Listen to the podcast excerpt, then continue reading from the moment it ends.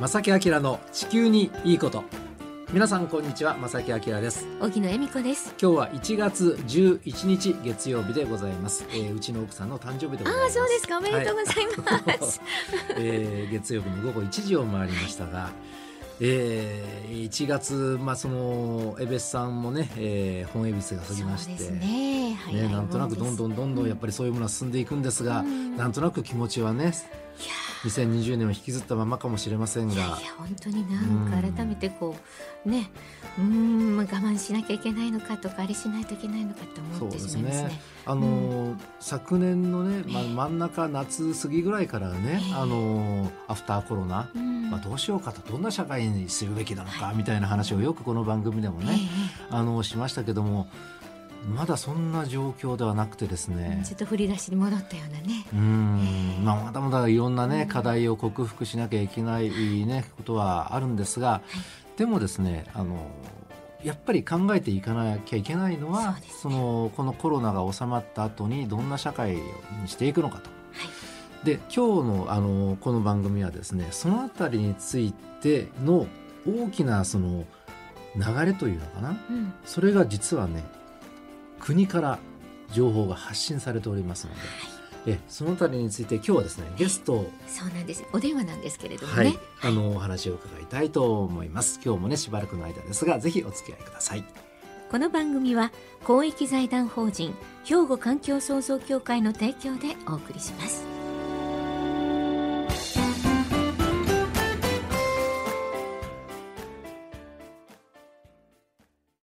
兵庫環境創造協会地球温暖化防止自然環境の保全再生子どもたちへの環境学習など皆様と共に身近な暮らしの中で地球環境を守るための取り組みを進めています。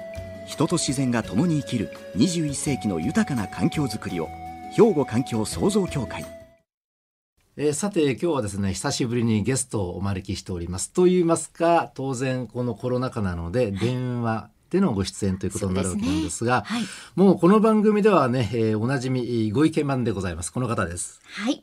国立環境研究所地球環境研究センター副センター長でいらっしゃいます江森聖太さんです。お久しぶりです。お久しぶりです江森さん、よろしくお願いいたします。はい、よろしくお願いします。お久しぶりです。久しぶりですあ皆さん、はいえー明けましておめでとうございますそうですね。はいおめでとうございます。はい、今年もよろしくお願いいたしますよろしくお願いいたしますまずあのね本題に入る前にえーここに来てその新型コロナウイルスの感染第3波がかなり厳しい状態になってしまってですねあの江森さんも普通とは違うお仕事の形にやっぱりなってしまってるんじゃないでしょうか？そうですね。もうずっとほとんど家にいます。あーあほとんど。今もそしたらはいご自宅の方なんですね。そうですね。あうん本当に必要があるときは研究所に行きますけど、週一遍ぐらいですかね。あーはい。僕の場合は割とオンラインで済むことが多いので、はい。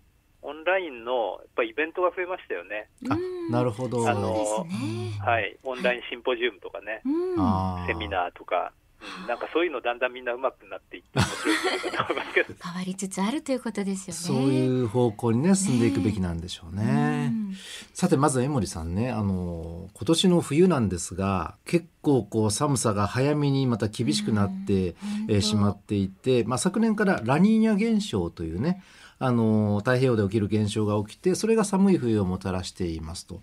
であのもたらしているようなんですがあの江森さんご自身はその今年の冬はどのように受け止めてらっしゃいますか、日本は寒いなと言ってるわけですけれども、うん。え世界平均気温っていうのがですね、はい、あの気象庁の速報値で去年は最高記録を更新してるんですよね。うん、そうですね。で、はい。これってすごいことで、うん。普通はあのエルニーニョってラニーニャと逆側のはい。現象の時の方が世界平均気温って高くなりやすくて、うんはい今まで世界平均気温の最高記録を更新する時って大体エルニーニョだったんですけれども、あラニーニャが秋ぐらいから起きてたにもかかわらず、あの最高記録になっちゃったっていうのは、ーうんなんかちょっととんでもないことかなっていう気がしています。なるほど。あの、はい僕も日本付近の特に海水温のね動きを見ているとやっぱり平年よりもだいぶ高いくねあの気象庁のホームページ見ても赤く染まってしまったりといった状況はかなり長く続いていたので、はいまあこれも異例だなってすごく思っていてあの手元の資料ではですねあの昨年の日本の平均気温も平年に比べてプラス1.07度高かったというあそうなんですか。ことだそうですへね。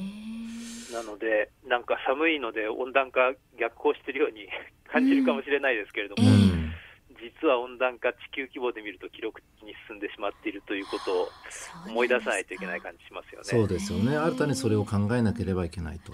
なんかはい兵庫県でもね、豊岡って言ってちょっと北の方はすごく今雪が雪多多くて、いですね。今年はもうみんなあちこちで雪が雪があってね、うん豪雪の情報が聞くんですが私もちょっと足運んでも思うんですけれども、うんそうなんですね。実はその温暖化進むと雪が少なくなるというイメージお持ちかもしれません皆さんはね。ええですけれどもやっぱり江森さん降水量が多くなるんですよね温暖化が進むと。そうですね、まあ、温暖化が進んで、雪じゃなくて雨で降っちゃうところっていうのは、まあ、当然雪が減るわけなんですけれども、はい割とギリギリ雪ぐらいのうん、あの温度で降るときには、むしろ、えー雪の量が増えてしまうというか、ドカ雪が起こりやすくなるんじゃないかって研究がありますね。そうですよね。ですから寒気が入ってきてしまったタイミングで、まあ、雨が降ったらこれはやっぱり雪になる可能性高いのでね。ということですが。ということでですね今日実はその江森さんにお話を伺いたいのはその地球温暖化、えー防止に向けた取り組みとしてようやくですね日本でね安倍政権から菅政権に変わった途端になんとすごく動き出したと。あの一気に日本が脱炭素社会の実現に向けて動き出すというねことでこの辺りについて今日はねあの詳しく伺おうと思うんですがはい。あの江森さんまずですねこのあの菅さんの脱炭素宣言というべき内容なんですがこれ、まあ、所信表明演説で述べられているんですがどういうふうに受け止められましたか？去年の10月末で、ちょっとあの僕が登場するのが遅くなりました、えーとしばらく時間経った話になっちゃいますけれども、えあのまあ、最初聞いて思ったのはですね、えはい。こんなになんていうか、あっけなく決まるんだなっていう感じうーん。まあ、いつかこういう宣言が出なくちゃいけないとは思っていたんですけれども、前のその安倍政権の時にはう、ん。すごく散々議論してう、ん。やっと出てきたのが、うんえー2050年までに80%削減で、うん。えー今世紀後半のできるだけ早い時期に脱炭素をするっていうのが、うん。これはもう有識者会議から何からいろいろやって議論して出てきたんですけれども、ええ。今回はあの鶴の一声えで、え。確かに。一気に新しい方針になったっていうのがですね、はいこれやっぱりその、まあ、政治家の決断力というか、うんやっぱりそのなんかトップのの判断っていうのはすごく重いんだなっていう感じがまずしましたよね。ですよね。はいあの菅さんはあの安倍政権の時は、えーまあサポート役みたいな形立場にいらっしゃいましたけど、ずっと考えあったんでしょうかね、この脱炭素に向かうっていう。環境大臣と、はいまあ、近い関係にあるので、なるほど。それで小泉大臣が非常にそのえっと自治体から2050年脱炭素って広げていって、はい。で日本国内の自治体でもう人口の半分以上はにあの2050年脱炭素宣言している自治体に住んでるっていう状態になって、はい。でまあ、もうこれ、国でももう言わないと あのっていうふうに持っていったっていうことあるんだろうと思う思いますよね。なるほど。うんなんかコロナの対応に近い感じしますね。みたいななんかね、それもありそうますよね。オーバーラップしますけどもね。はいまあ、あとあとはやっぱりそのあの海外との関係がうん。ありまして、はい。あのまあ、アメリカ大統領選が結果出る前でしたけれども、うんあのバイデン氏が次期大統領になったら、うんアメリカの方針が一気に変わると、はい。それで、まあ、ヨーロッパは当然2050年、あるいはもうもっと早くぐらいの勢いで脱炭素ですし、うん。で中国も2060年に脱炭素をするというふうに宣言したとうんいうところで、ある意味、外圧というか、うん。あの国際的な状況としては、まあ、かなり整った上での宣言になったかなという感じはします。いやー本当にね腰が重いというか ですよね。ねまあ今ねお話の中でもその脱炭素脱炭素という言葉がね、えーこれあの菅さんの他も言われてるんですけども具体的にはどういうふうにこの言葉を受け止めるべきなんでしょうか？言葉の意味としては、基はい。本的にはその、えーとまあ、温室効果ガスの排出量をうん。実質ゼロにすると、人間活動による排出を、まあ、実質ゼロって言ったり、賞味ゼロって言ったり、ネットゼロって言ったり、要はその吸収できる分があれば、その分は出してもいいんだけれども、うん。差し引きでゼロですよとはい。うん。いうことなんですよね。うん。で、まあ、まあ、特にその炭素っていう言葉を使ってるのは、あの温室効果ガス、一番あの主なものがはい。CO2 ですよね、はい。二酸化炭素。はい。だですので、まあ、脱二酸化炭素排出ぐらいの、うん。えー意味かなと。うん。で、まあ、さらに言えばですね、はい。その二酸化炭素を出している、まあ、一番大きな原因っていうのが化石燃料燃焼なわけですよね。うん。石炭、石油、天然ガス、はい。えーを燃やしてエネルギーを作るときにあの CO2 が出てますので、はいでこれはまあ脱化石燃料にかなり近い意味だというふうに思っていいんじゃないかと思います。うん。なるほど。えーまだまだねお伺いしたいことがたくさんありますけども、ね。あのとりあえずここで一曲ね皆さんにはお届けしまして後半はですね、えーこのおねえー菅さんが述べられた所信表明演説これ昨年の10月のことなんですが、この中身をもう少し具体的に掘り下げてみたいのとそれを、えー私たちはどう受け止めるべきなのか。このあたりについてねまた江森さんにお伺いしたいと思います。江森さんしばらくお待ちください。はい。ではここで一曲お届けしましょう。平井大でスタンドバイミースタンドバイユーはい、えーさて後半もですね、えー国立環境研究所地球環境研究センター副センター長でいらっしゃいます江森聖太さんね、はい。えーにお話を伺いますが、え江森さん後半もよろしくお願いいたします。よろしくおはい、よろ願いしますしくお願いします。このいわゆるその脱炭素宣言なんですが具体的にはね菅さんどんなことをおっしゃったんでしょうか？2050年までに、はい。えー温室効果ガスの排出を、えーまあ、日本全体として実質ゼロにするとうん。いうことですよね。はい。でこれをですねその成長戦略の柱に据えるのだと、ん。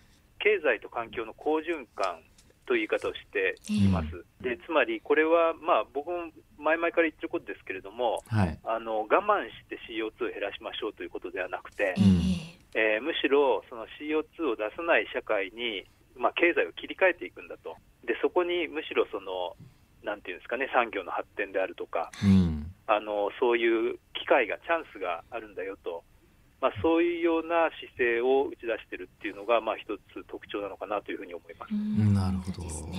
あのこういう考えというのは江森さんもなだいぶ前からねこうすべきだってお話しされてましたよね。はい、お聞きしてました。そうしないとやっぱり続かないっていうのもありますし、生産活動を止めることがその環境にいいんだとかね。ね。そういうイメージが皆さんもねちょっとお持ちかもしれません、ね。僕個人的にもね。そうではないんでですよっていうのも首相が宣言されたっていうのはこれ本当に大きいことですよね。そうですね。菅総理がもう2050年までにやるぞという、うん。いつやるかが決まったところで、うん。えー一気にもう産業政策からエネルギー政策からうん。うん。各企業の動きからですね、えもうものすごい勢いでなんか動き出したっていう感じですよね。経済社会をげ現実的に動かしていくのは僕たちであったり大きな企業であったりとかねあのそういうことになると思うんですが当然そのあたりに助成金補助金であったりとかバックアップは国はしますよという宣言と捉えていいんでしょうね。そうですね、あのまあ、基金をあの用意して、うんえーまあ、そういうところにお金をつけていくという話は、えーしていますし、うえん国際的に見ても、金融の人たちが全体がですねもう脱炭素じゃないとお金貸さないよっていうような雰囲気になってきてるっていうのがうんもともとあって、ですね。うん。で国際企業なんかはもう、まあ、かなりそういう方向に転換しようとしていたっていうことはあると思うんですよね。うん。でさらにそれをまあ国が後押しをして、うん。でもうずっとこの方針で日本としても行きますよと言ったことによって、そっちの方向に安心して投資をあのすることができるようなうん。あの、まあ、シグナルを出してるっていう、うん。えーまあ、そういう言い方をよくしますよ。あの少し前昨年の後半ぐらいからでしょうかね。あの世界のすごい、えー投資家さんたちは、ね、やっぱり環境に優しい、えー活動をしないところには投資しませんよっていうね、そういうニュースがちょっとずつ入ってきてえその頃はいやとはいえやっぱり今動いてるのはやっぱりねあの石油う資本だろうしとかそういうふうに思ってその当時はいたんですがこれはもう本当にもう昔の話になるということですよね。そうですね。なんとなくこう頑張らなければいけないと皆さん意識を持ってね、意識だけはちゃんと持ってあのなんでしょうね知識を貯めてっていうことをね何回となくこの番組でもお話ししてるんですがそういう意識をが高まってる人たちがとうとう行動しちゃんとできるというか、うんそういう世の中になるというふうに僕は捉えるんですけども、ね山森さんどうですか？朗報としてうんはいはいあのいやまさにそういうふうに捉えていただきたいというふうに思います。はいえーっとまあ、ただちょ、少しあのなんていうか、議論が分かれるところはですね、はい。これ、まあ、やはりかなりその産業政策であって、うん。でまあまあ、よくイノベーション、革新的なイノベーションという言葉が使われるんですけれども、うん。えーなんかその新しい技術でなんとかしようとうん。いう話で、ちゃんとその社会の仕組みを変えたりとかですね、うん。えーまあ、あるいはその、えー、と技術が変わっても、大量生産、大量消費を続けていたら、本当にそれで温暖化止まるのかとか、ねえちょっとなんか産業、技術頼みすぎるんじゃないかっていうような、なるほど。えー、風に見えるところを、まあ、今後どうあの本当に進んでいくのかなっていうのは、まあ、気になるところだし、うん。みんなでよく見て、議論していかなくちゃいけないところかなというふうに思いますよね。あーそのあたりが新たな課題として僕たちもちゃんと取り上げなきゃいけないし、うん皆さんにもちゃんと情報をお伝えしてということなのかもしれませんね。ね。あの江森さんまず最初にね僕がこの宣言をあのテレビで見た時ですね。はい、あのどうしてもね僕そのこうそういう性格なのか勘ぐってしまってはい、え本当かってまず思うのと、うん。あとですね、絶対これは何か裏があるんじゃないかなと。これ江森さんの立場でお話できないこともあるかもしれませんが はい、今日本ってまだ原子力発電にある程度頼るという方針はこれ変わりないですよね。そうですね。うん、なのでやっぱりその脱炭素宣言の一役を担うのは原子力もあるからこういうことをね宣言したのかなとも、ね、捉えられなくもないと思うんですが、い、かがあでしょそうですね、うん。原子力がどうなるかは、あのうん。ぜひよく見てあの議論していかなくちゃいけないところだと思いますけれども、う。はい、あの今言われてるのは、政府が言ってるのは、安全最優先で原子力政策を進めるっていうことですけれども、うん。あの再稼働ですね、今止まっているすでにある原発の再稼働に関しては、はい。安全最優先で進めますと、うんで新しい原発を建てますかっていうと、現時点では考えていませんとうんいう言い方をするんですよね。うんで新しい原発を建てないと、まあ、2050年、もうしばらくすると、すべての原発が寿命が来て、はいあのまあ、なくなっていくっていうことになるんですが、本当にそうなるのか。うんでただし、あの今後、そのイノベーションの一環としては、まあ、次世代の原発、でこれはあの小型のもので、ですね、はい。量産が効いて、安全性もコストも、まあ、非常にいいものになるんだっていうことが、もうずいぶん前からアメリカとかで出てきてるやつですけれどもそういうのを日本も研究開発としては目指していこうっていう話になっていて。うん。